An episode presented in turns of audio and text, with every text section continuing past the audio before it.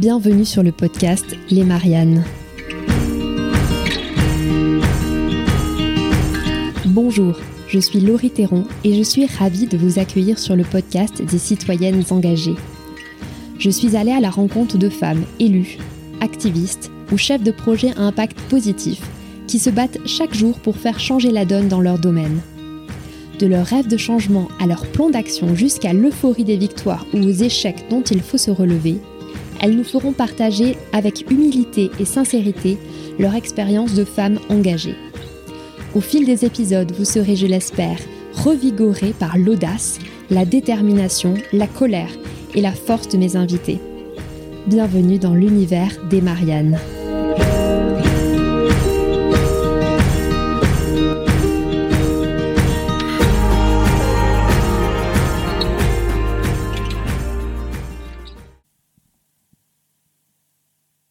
Et si tous les parlementaires partageaient en ligne en open data leur agenda ou l'utilisation de leurs frais de mandat? Et si on faisait de la politique autrement, avec des listes constituées au tirage au sort ou des horaires stricts où le Parlement ne siégerait qu'en journée? L'idée étant de permettre à tous les élus d'avoir aussi une vie personnelle et de ne pas écarter celles et ceux qui veulent continuer à nourrir les autres dimensions de leur vie. Ces propositions, elles viennent de Paula Fortesa, députée des Français d'Amérique latine et des Caraïbes. Elle vient de passer cinq ans sur les bancs de l'Assemblée nationale et pour les Mariannes, elle revient sur ce mandat particulier et intense. Elle nous raconte la séparation du groupe majoritaire La République en marche pour fonder un nouveau groupe politique, l'exigence de transparence qu'elle s'est fixée dès sa prise de fonction, son attachement aux nouvelles formes d'engagement citoyen et ses combats pour améliorer la vie des femmes dans leur maternité. Fausse couche, premier trimestre de grossesse, allaitement, vous l'entendrez, Paula Fortesa a mis un point d'honneur à faire rentrer ces sujets tabous dans l'enceinte de l'Assemblée. Pour celle qui conçoit la politique plus comme une expérience citoyenne qu'un métier ou une carrière, l'aventure s'arrête là. Fidèle à ses convictions, elle a décidé de ne pas se représenter. Elle adresse par contre quelques conseils personnels bien avisés aux futurs députés qui feront leur entrée au Palais Bourbon. Je vous laisse en compagnie de Paula Fortesa. Bonne écoute.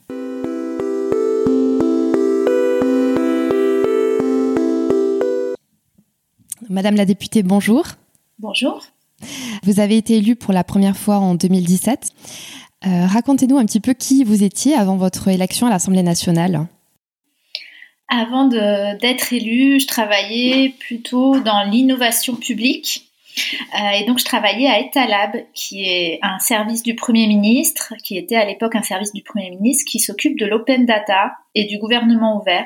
Donc, tout ce qui est lié à, l'ouverture des données publiques, à comment est-ce qu'on applique le numérique à euh, l'élaboration de politiques publiques et comment associer davantage les citoyens à cette euh, co-construction de politiques publiques. Donc c'était un métier qui me passionnait et qui m'a inspiré pour la suite énormément.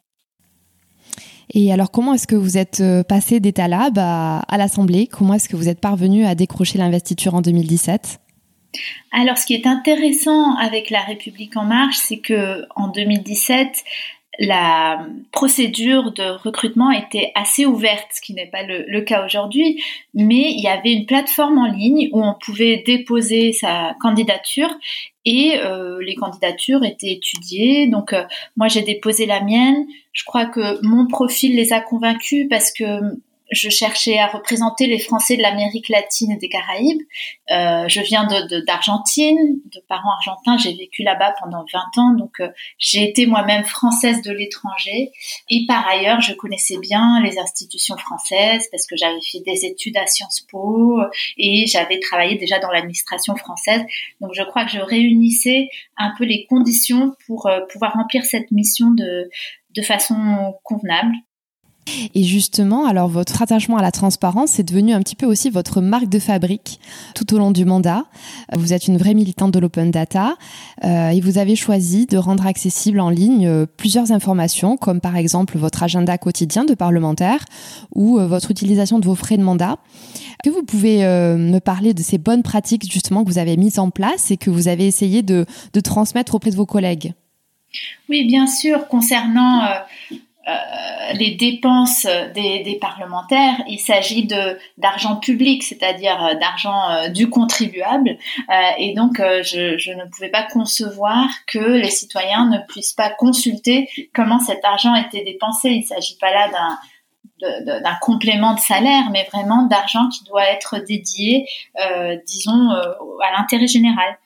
Et donc, euh, on a mis en place avec une équipe euh, que j'ai que j'ai mobilisé autour de ce qu'on a appelé les bureaux ouverts. Donc c'était des rendez-vous hebdomadaires tous les vendredis euh, où des citoyens, des data scientists, des développeurs, des designers venaient travailler avec nous pour euh, mettre en place des outils justement de transparence euh, et, et de participation citoyenne. On a mis en place une plateforme où les députés pouvaient de façon très simple déposer euh, les fichiers qui devaient par ailleurs constituer de façon comptable euh, et euh, ça, ça faisait un rendu où on voyait un petit euh, gâteau avec euh, les principales postes de dépenses, etc.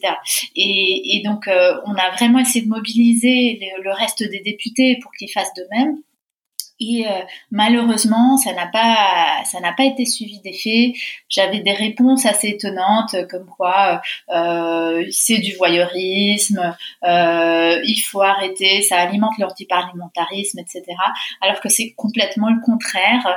Euh, moi, les retours que j'ai eus, c'était que c'était rassurant pour les pour les citoyens que euh, justement ça montrait qu'on n'avait rien à cacher, euh, qu'on n'avait rien qu'on rien à se reprocher. Euh, et donc je l'ai vraiment considéré comme une bonne pratique. On a pu partager au niveau international. Il y a eu beaucoup d'intérêt. Et donc sur la question des euh, euh de l'agenda, c'est, pareil. C'était euh, montrer avec qui je prend des rendez-vous, euh, des acteurs euh, de, du monde associatif, des lobbies, euh, du monde de l'entreprise, etc. pour faire acte de transparence et pour qu'il y ait une certaine, comment dire, un suivi de l'empreinte législative. Euh, moi, je pense que les lobbies, ils existent, ils existeront toujours, euh, et c'est normal qu'il y ait euh, dans la société des acteurs qui défendent leurs intérêts et qu'il faut consulter pour euh, bien euh, comprendre les enjeux avant de faire la loi, mais que par contre, il faut vraiment une, une grande transparence là-dessus et que c'est aux citoyens, aux journalistes après de, se faire leur idée euh, sur est-ce qu'il y a eu euh, impact, est-ce qu'il y a eu influence, euh, et pour plus tard régler tout ça par, par le vote démocratique. C'est des bonnes disons, des, des, des, bonnes recommandations qui sont aussi appliquées au niveau européen, euh, au Parlement européen, euh, et qui devraient être euh, loi vraiment en France. Donc là aussi, on n'a pas eu beaucoup d'écho, de, soutien de la part de nos collègues et c'est regrettable. Et c'est une, une, initiative qui a plu aux citoyens de votre circonscription? Ils ont été sensibles à ça? Oui, absolument, absolument. Parce que ce qu'on faisait aussi, c'est que pour une question de praticité, ce qu'on ouvrait, c'était vraiment euh, l'agenda de travail de notre équipe. Euh, donc vraiment les réunions internes comme les réunions externes, comme les événements.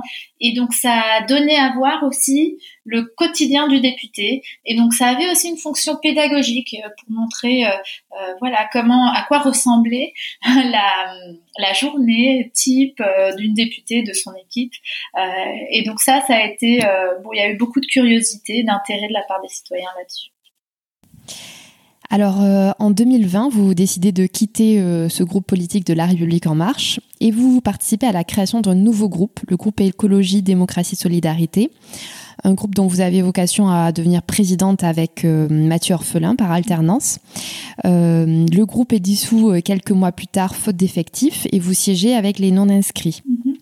Mm-hmm. quelle leçon est-ce que vous tirez de, de cette expérience, de cet épisode? Énormément, énormément de leçons. Euh, euh, c'était une, euh, une aventure passionnante parce que bon, on a eu des débats euh, très intéressants au sein de ce groupe. C'était la première fois où euh, on avait vraiment une parole libre, où on était là pour défendre nos convictions. C'était des choses qu'on n'avait pas vécues ou qu'on n'avait pas senties euh, au groupe de la République en marche. On avait une démocratie interne absolue et, et donc les débats étaient, étaient passionnants, étaient très pointu sur le fond. donc j'ai énormément appris auprès de mes collègues, mais aussi on a pu porter des, des sujets d'avant-garde. Donc c'était le premier groupe écolo de cette législature et avait vraiment un besoin, on le ressentait, euh, d'un groupe qui porte ces sujets de façon plus ambitieuse. C'était le premier groupe féministe euh, de l'Assemblée, donc qui était constitué par majorité de femmes. Euh, donc c'était le cas, c'était le premier cas dans la République euh, française, dans l'histoire de la République française. Euh, et donc, on s'est, on revendiqué comme groupe féministe et on a porté euh, un agenda marqué par, par ces enjeux. Et, et, on était un groupe aussi porté sur la société civile. Donc, on a beaucoup échangé, travaillé, consulté avec euh, avec la société civile, notamment pendant la loi climat, qui était euh, le résultat euh, de cette de cette convention citoyenne et où le, disons le gouvernement n'a pas été suffisamment ambitieux ou à la hauteur des, des enjeux. Et donc on s'est vraiment senti comme un groupe qui reflétait l'état de la société à ce moment-là. On était vraiment, on se sentait beaucoup plus aligné et en écho à ce que la société vivait et demandait euh, à ce moment-là que euh, le reste de la composition du Parlement, qui euh, du coup était resté un peu figé sur les élections de 2017. Et, donc ça nous a fait penser que vraiment ce qu'il faut, c'est changer nos institutions pour qu'il y ait des cordes de rappel démocratiques plus régulièrement, donc notamment changer le calendrier électoral pour qu'il puisse y avoir des élections euh, euh, parlementaires euh, au milieu de mandat ou, que vraiment il puisse y avoir des, sortes de mises à jour du panorama politique au milieu des cinq ans de mandat parce que c'est vraiment très long.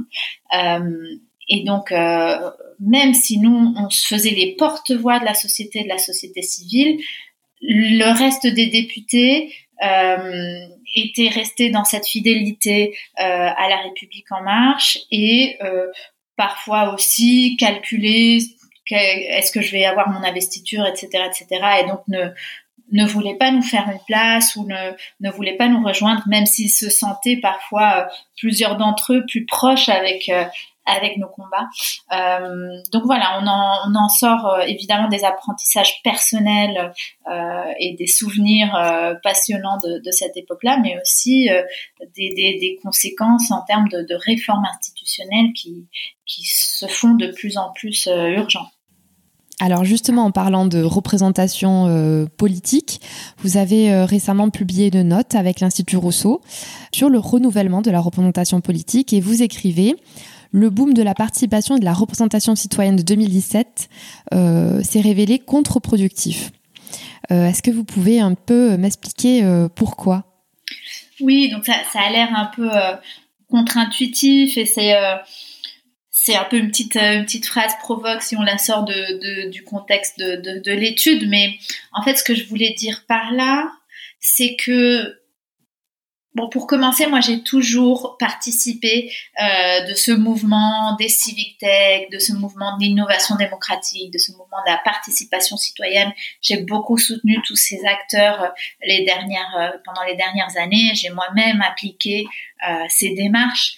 Euh, mais ce que je voulais dire par là, c'est que le gouvernement a pris ces, disons, ces pratiques mais euh, a été euh, a, déçu, a déçu finalement euh, parce qu'il n'a pas suivi, euh, disons, les recommandations ou les résultats ou les euh, contributions des citoyens euh, à ce type de démarche. je pense notamment au grand débat national, je pense à la convention citoyenne qui était en termes de méthode quelque chose d'assez novateur mais euh, il a demandé aux citoyens de s'impliquer, euh, d'investir du temps, de l'énergie, euh, donc non seulement dans ces deux grands événements, mais dans une multitude de consultations en ligne qui ont été faites par les différents ministères au niveau local, etc., pour après ne pas respecter ce qui en ressortait et, et pour dire euh, euh, bon finalement c'est à nous de décider, c'est nous le politique, c'est nous qui avons la responsabilité. Et donc ça, ça a généré énormément de frustration, euh, ça a généré euh, euh, voilà beaucoup de déception de la part de ces citoyens qui s'étaient qui s'étaient impliqués. Et donc je pense que finalement ça a été euh, contre-productif et que euh, ce qui peut vraiment faire améliorer euh, l'implication des citoyens dans la politique et, et, peut renouer la confiance entre les responsables politiques et les citoyens, ce n'est plus ces démarches de participation citoyenne, mais plutôt l'amélioration de la représentativité politique. C'est-à-dire que les citoyens, on va pas seulement euh, les consulter ou les écouter euh, sporadiquement sur des sujets pour après décider soi-même, mais au contraire, on va les mettre eux-mêmes en position de pouvoir, on va les mettre en poste. Euh, donc, euh, ce que je fais par cette euh, par cette étude, c'est appeler un peu toute cette communauté, cet écosystème qui avait qui s'était engagé autour de la participation citoyenne à changer de cap et à travailler maintenant sur comment faire élire des citoyens, comment faire émerger des candidatures citoyennes. Et vous avez des, propositions là-dessus? Oui, bien sûr. Il y a bon, il y a des réformes institutionnelles à mettre en place, euh, comme toujours, donc euh, sur le financement politique notamment, euh, pour que des candidats hors parti puissent avoir accès à du financement euh, pour financer leur campagne. Donc euh, il y avait en début de mandat une mesure qui avait été portée par le MoDem et qu'on avait votée euh, pendant la loi Confiance, qui était cette idée de la banque de la démocratie. ça n'a jamais été mis en place. Donc ça, évidemment, il y a, un gros vide là pour permettre à des citoyens de financer des campagnes et participer vraiment aux, élections.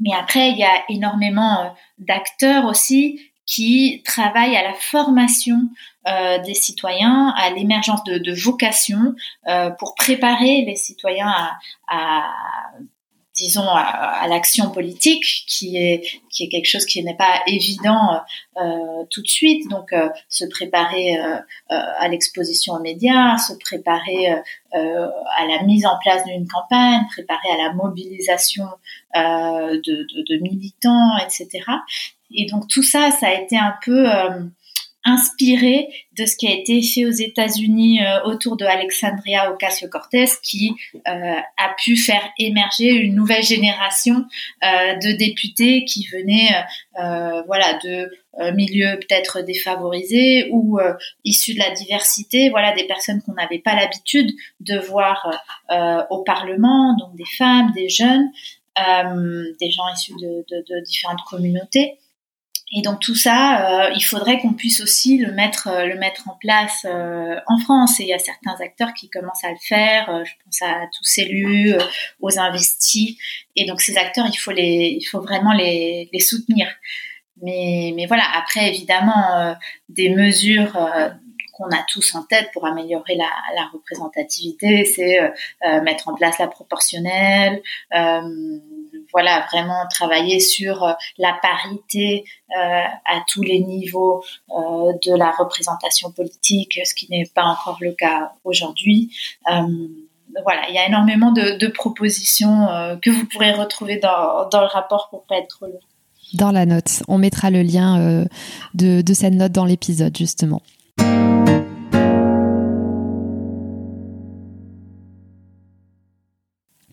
Alors changeons de sujet. Euh, vous avez décidé au cours de votre mandat et dernièrement de vous attaquer à plusieurs sujets tabous qui touchent euh, au corps de la femme, notamment la fausse couche, euh, les trois premiers mois de grossesse et l'allaitement. Pourquoi est-ce que vous vous êtes positionné sur, sur ces combats?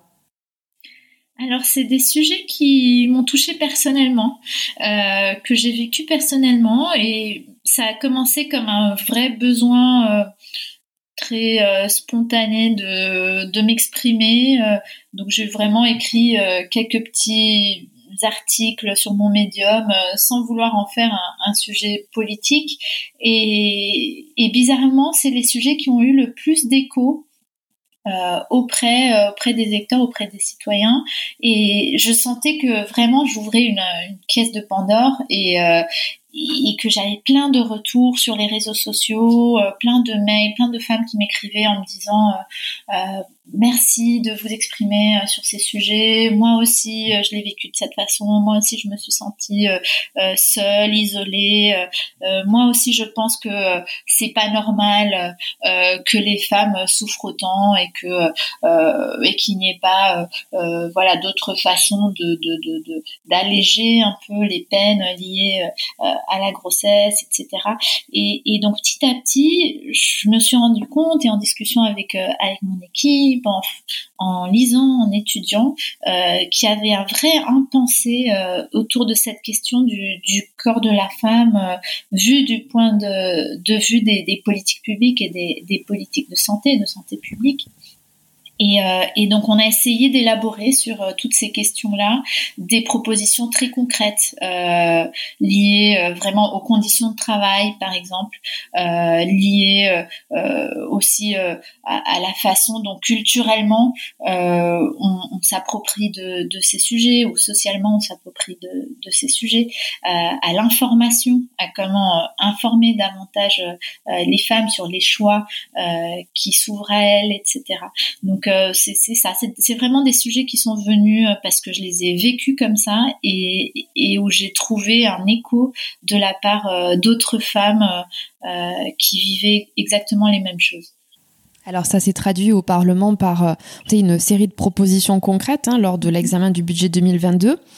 Euh, là, le but, c'était d'améliorer la condition des femmes enceintes pendant le premier trimestre. Mm-hmm. Vous avez aussi déposé une proposition de loi pour mhm. améliorer la prise en charge euh, des femmes suite à une fausse couche. Est-ce que mettre à l'agenda des sujets comme ça, qui touchent au corps de la femme, est-ce que c'est difficile? Est-ce que on reçoit un bon accueil? Euh, Comment euh, réagit l'Assemblée nationale à ce moment-là? Ben, Au début, c'était assez étonnant parce que on me renvoyait à la sphère privée en disant euh, mais ça c'est c'est ton intimité pourquoi est-ce que tu en parles publiquement euh, euh, c'est dégueulasse tu veux utiliser ta vie personnelle pour te faire une place politique ou t'en fais un sujet de communication politique alors que c'est ton vécu personnel on n'a pas envie de t'entendre sur tes questions voilà voilà. Et, et donc c'était assez assez violent assez agressif au début et, et petit à petit euh, les personnes se sont, sont, dit que bon, il y avait peut-être un sujet quand ils ont vu que la société civile aussi s'engageait, que oui, parce que vous aviez quand même des témoignages euh, mhm. importants de la société civile et un mhm. engouement. Euh... Absolument, euh, énormément de femmes sur les réseaux sociaux, euh, de collectifs, de sages-femmes. voilà, on a fait un appel à témoignages, on a eu des centaines et des centaines de témoignages et, de plus en plus de femmes euh, s'expriment sur ces sujets de différentes façons. Je pense par exemple à une illustratrice avec qui on a pu travailler, Mathilde Miel, qui fait euh, euh des visuels et des petites, des petites BD autour de cette question. Et, et, voilà, petit à petit, notamment les, les, femmes parlementaires ont commencé à se dire bon là, il y a, y a, un vrai sujet, il y a quelque chose qui se. Euh, et on a pu voir vers la fin du mandat, euh, notamment, euh, voilà, des ministres euh, aussi se, se, se, disons parler de ces sujets ou raconter leurs fausses couches pour justement pouvoir délier un peu l'expression autour de ça. Et bon, on voit que, que, ça avance au niveau de la société civile, mais pas encore au niveau de la décision politique. Aucun des amendements, aucune des propositions de loi que j'ai pu euh, proposer euh, n'ont été votées, ni même considérées par le gouvernement ou la majorité. Et donc j'espère vraiment que euh, la prochaine législature s'emparera à nouveau de ces sujets et qu'ils seront un peu plus matures sur la question. Alors dernièrement, vous avez publié une note pour défendre euh, une véritable politique publique autour de l'allaitement, euh, une politique qui permette aux femmes euh, de véritablement choisir d'allaiter ou non. Dans la note, vous expliquez que les femmes sont soumises à des facteurs d'influence très contradictoires, que ce soit des injonctions de la part du corps médical, les attentes de la société, les conseils des proches, ou aussi des réflexions féministes qui peuvent alimenter leur choix comment elles peuvent faire la part des choses vis-à-vis de, tout ça, de, toutes ces injonctions euh, qu'elles entendent? C'est très compliqué. Ça aussi, c'est quelque chose que j'ai vécu moi-même, euh, où je recevais ces injonctions contradictoires sur euh, bon l'allaitement, euh, c'est mieux pour l'enfant, euh, c'est naturel, donc il faut le faire, t'es obligé, sinon t'es une mauvaise mère, etc. et de l'autre côté, il faut pas allaiter, c'est un, un, asservissement. si on est une vraie féministe, on se libère et, et on partage la la charge de, de l'alimentation des enfants avec les, le conjoint ou la conjointe, etc. Et donc, euh, d'une part et d'autre, euh, il y avait une, pression, euh, une pression sociale qui faisait qu'on il y avait trop de voix, il y avait trop de trop de commentaires et de et de conseils qui qui ne sont parfois même pas demandés. donc donc voilà, ce que ce que je voulais dire par cette note, c'est donnons un maximum d'informations aux femmes pour qu'elles puissent prendre euh, leurs propres décisions de façon éclairée, mais aussi mettons en place les conditions euh, pour que cette décision, une fois qu'elle est prise, puisse être euh, mise en place. Par exemple, ce qu'on voit, c'est que euh, les femmes qui allaitent le moins sont celles qui sont obligées de revenir euh, au travail assez rapidement après la naissance et qui euh, ne retrouvent pas les conditions adéquates dans l'espace du travail pour continuer à allaiter. Donc là, il y a des choses qui peuvent être faites, comme favoriser le télétravail pour les femmes quand c'est possible, ou mettre en place des solutions de garde dans le lieu de travail pour que l'allaitement aussi soit possible, ou mettre en place des espaces euh, dans le lieu de travail qui permettent euh, d'allaiter ou de tirer son lait, voilà, de façon euh, tranquille et, peut-être en dehors de, du rythme, du rythme du, travail. Il y a une salle d'allaitement à l'Assemblée nationale? Il n'y a pas de salle d'allaitement. Après, bon, on a la chance d'avoir des bureaux à nous, donc moi je me suis retrouvée à allaiter plusieurs fois dans mon propre bureau, mais euh, mais c'est vrai que bon, c'est pas c'est pas évident. Et les conditions des députés on est une extrême minorité de, de la population française. Donc il faut penser plutôt euh, euh voilà à l'ensemble des entreprises. Et, et donc voilà même si on choisit de répondre euh, à ce qui est aujourd'hui la recommandation de l'OMS, qui est d'allaiter jusqu'aux six mois, euh, la grande majorité des femmes en France euh, n'ont pas euh, le contexte qui leur, leur permette. Et, et de l'autre côté aussi, si on choisit euh, de passer au biberon assez rapidement, euh, il faudrait qu'il puisse y avoir, par exemple, un congé euh, pâte qui soit prolongé pour que l'homme ou le conjoint, la conjointe puisse aussi participer de cette de cette responsabilité d'alimenter d'alimenter l'enfant. donc voilà, plein de, de petites mesures qui sont faciles à mettre en place et qui vont dans le sens de l'histoire, qui sont vraiment des demandes de la société de nos jours. Et notamment, il y a certaines entreprises qui, avancent déjà dans ce sens, même si euh, la loi a toujours un peu du mal et toujours un peu plus lente que, que la société sur ces questions-là. Est-ce que vos propositions euh, ont une chance d'être reprises pendant euh, la nouvelle législature à venir? Ben je, je l'espère vraiment. Euh, je pense, euh, comme sur les questions liées à la fausse couche, que c'est des sujets qui sont portés par la société civile et, qui cette société va continuer à faire pression euh, sur ces sujets-là.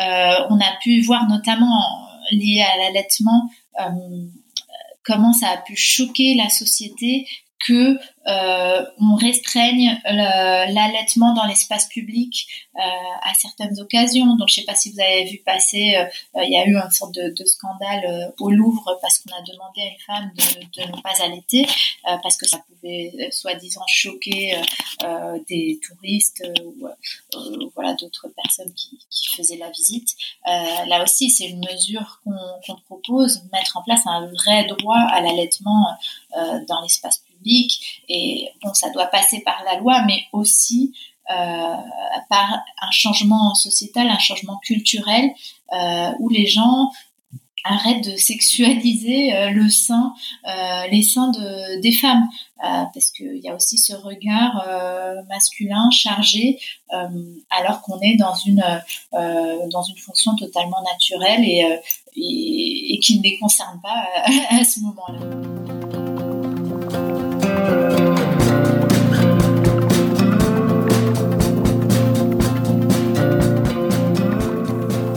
Est-ce que la vie politique telle qu'elle est actuellement est compatible avec la construction d'une vie personnelle?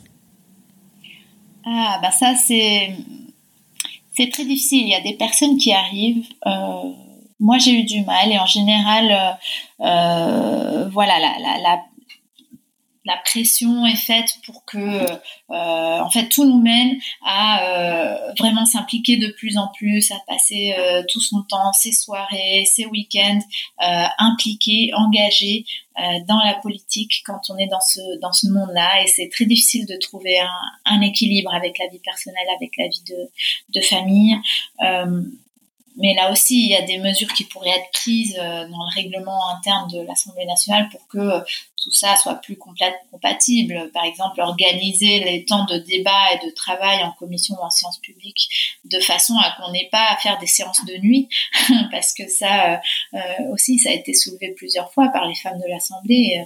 Euh, c'est quasiment incompatible avec voilà le, une vie familiale normale. Alors justement, si vous aviez une baguette magique, euh, qu'est-ce que vous changeriez euh, dans la manière de faire de la politique? Donc les horaires de séance, les horaires de tenue de séance euh, de l'Assemblée, par exemple? Ça, par exemple. Mais plus largement, je pense, j'ai, moi, j'ai eu beaucoup de mal par moment parce que je suis une personne qui travaille beaucoup le fond et qui me, qui, qui, qui met beaucoup d'énergie et de temps à à réfléchir, à lire, à, écrire euh, et à travailler euh, voilà les sujets au fond. Et, et, je me suis rendu compte plusieurs fois que euh, euh, la politique ne fonctionne pas nécessairement comme ça et que ça, il y a beaucoup de choses qui se passent plutôt au niveau euh, de l'image, de la communication politique, des rapports de force. et donc moi, si, si je pouvais changer quelque chose, je ferais que que vraiment les personnes qui travaillent le fond et qui sont sérieuses sur ces sujets et qui euh, euh, font les, les, choses de façon euh, responsable, sérieuse, intelligente, soient plus entendues et, et, et, un peu plus de place dans le, dans le débat public. Alors, quel conseil est-ce que vous souhaiteriez donner à une députée qui va faire son entrée à l'Assemblée nationale pour la première fois là cette année? Ah, Il y en a plusieurs, mais moi, je dirais de, de, prendre le temps. En fait, euh, moi, j'ai voulu faire beaucoup de choses très vite et c'est vrai que on sent une certaine euh, responsabilité, on se sent investi d'une mission et, donc au début, on on veut faire tout en même temps. Et, plusieurs fois, j'ai eu euh, un ami qui me disait attention, la politique c'est pas un, sprint, c'est un marathon. Et, euh, et c'est vrai en fait, euh, même un mandat de cinq ans, c'est suffisamment long pour pour faire les choses doucement, pas à pas, et pour se permettre d'avoir une vie à côté euh, qui, qui permettent justement d'être de, plus efficace par ailleurs dans le travail ou qui permettent d'être plus équilibré. Donc euh, voilà, se laisser le temps de voir la famille, voir les amis, se laisser le temps de, de prendre soin de soi, de faire du sport. Euh, moi, j'ai dû rattraper tout ça un peu en catastrophe euh, vers la fin, euh, voilà, en reprenant le yoga, en reprenant la méditation mais parce que j'étais vraiment arrivée à un niveau euh, euh où j'avais des grosses insomnies, euh, j'arrivais plus à dormir euh, à cause du, du stress. Et j'ai d'autres collègues, notamment Mathieu Orphelin aussi, qui a pu s'exprimer publiquement sur sur ses burn-out. Euh, voilà, c'est vraiment un milieu qui peut, dans lequel on peut se perdre très rapidement. Donc il faut très vite, dès le début, mettre en place euh, des, des, des, bonnes pratiques, des bonnes habitudes, des bons réflexes pour que ça soit pas le cas. Et pour tenir sur la durée. Exact. Alors, euh, vous êtes à la fin de votre mandat. Euh, pourquoi vous n'avez pas choisi de vous représenter pour un, pour un deuxième mandat? Alors moi, dès le début, j'ai toujours cru que la politique, c'est c'est pas un métier, ça doit pas être un métier. Et moi, personnellement, je voulais pas en faire mon métier. Je voulais que ça soit euh, une expérience un moment dans la vie où vraiment je, je me dédie euh, euh, au bien public et où je je, je, je, donne tout ce que j'ai et je, et, je m'implique euh, vraiment. Euh, mais je pense aussi que tout le monde doit pouvoir avoir cette chance et, et notamment, euh, on avait travaillé avec Cédric Villani euh, pendant sa campagne à Paris euh, sur l'idée du tirage au sort. Et on avait mis en place un tirage au sort sur les listes municipales et ça avait très très bien marché et, ça avait été un, grand succès. Et on se disait, il faut revenir un peu aux sources de la démocratie athénienne, de dire la fonction publique, elle doit pouvoir être occupée par n'importe n'importe quel citoyen, et il faut le faire euh, euh, comme euh, au tirage au sort pour que vraiment tout le monde puisse puisse y passer, donc que ça soit vraiment partagé, ouvert et, et, et à la portée de tous. Et, donc voilà, pour être un peu en cohérence avec ce que ce que je crois et ce que j'ai porté, je me suis dit bon, voilà, moi j'ai donné ce que j'avais à, à donner, maintenant c'est aux autres d'y passer. Euh, on va finir sur une note un peu de panache. Euh, on sait bien que la politique, c'est un milieu quand même empreint de sexisme. Quelle est votre astuce euh, pour répondre du tac au tac à un commentaire sexiste que vous recevez Alors, un compliment empoisonné ou un propos déplacé Comment est-ce que vous réagissez dans ces situations-là? Alors, c'est marrant parce que j'ai j'ai jamais eu beaucoup de réparties, mais parce que euh, bon moi moi je viens d'Argentine et donc j'ai toujours dans ma tête plusieurs langues. Euh, ma sœur habite aux États-Unis donc euh, j'ai beaucoup travaillé en anglais donc j'ai toujours dans ma tête le français, l'espagnol, l'anglais. Je traduis d'une langue à l'autre, etc. Donc j'ai du mal à, répondre très rapidement et à et à, et à penser à, à des réponses voilà qui soient en fait ce qui, ce qui m'arrive toujours c'est que dix minutes plus tard je me dis ah merde j'aurais dû lui dire ça j'aurais dû lui dire ça ça. nous arrive à beaucoup. Donc euh, donc voilà j'ai jamais été très forte. J'ai d'autres collègues qui le sont vraiment. Je pense à, Valérie Petit euh, euh, voilà avec humour elle arrive à recaser tout le monde. Émilie Cario aussi voilà des personnes qui qui savent le faire très bien. Mais donc moi j'ai quelques recours et donc je les partage pour que d'autres personnes à qui ça arrive puissent faire appel à ça. C'est en fait essayer de de faire répéter à la personne ce qu'ils sont, ce sont en train de dire pour qu'ils se rendent compte de ce qu'ils sont en train de dire. Donc c'est, euh, euh pardon, j'ai pas bien entendu. Euh, qu'est-ce que, euh, répétez-moi ce que vous allez, ce que, ce que vous venez de dire ou, ou vous êtes sérieux? Qu'est-ce que, voilà, vraiment faire comprendre à la personne que c'est déplacé et, en se répétant, les gens s'en rendent compte en général, parce que parfois c'est bon, c'est des remarques qui sont malveillantes et, qui ont vocation à blesser, mais parfois c'est des remarques aussi euh, euh, inconscientes hein, que les hommes en général font sans s'en rendre compte et, donc qui n'ont pas voilà qui pas nécessairement envie de, blesser ou de ou etc. mais là aussi il faut faut jamais la laisser passer parce que c'est par ces petits par ces petites remises euh, euh, ou recadrages qu'on va réussir à, changer la culture de fond. C'est une bataille culturelle de tous les jours. On va rester sur, euh, sur ces derniers mots.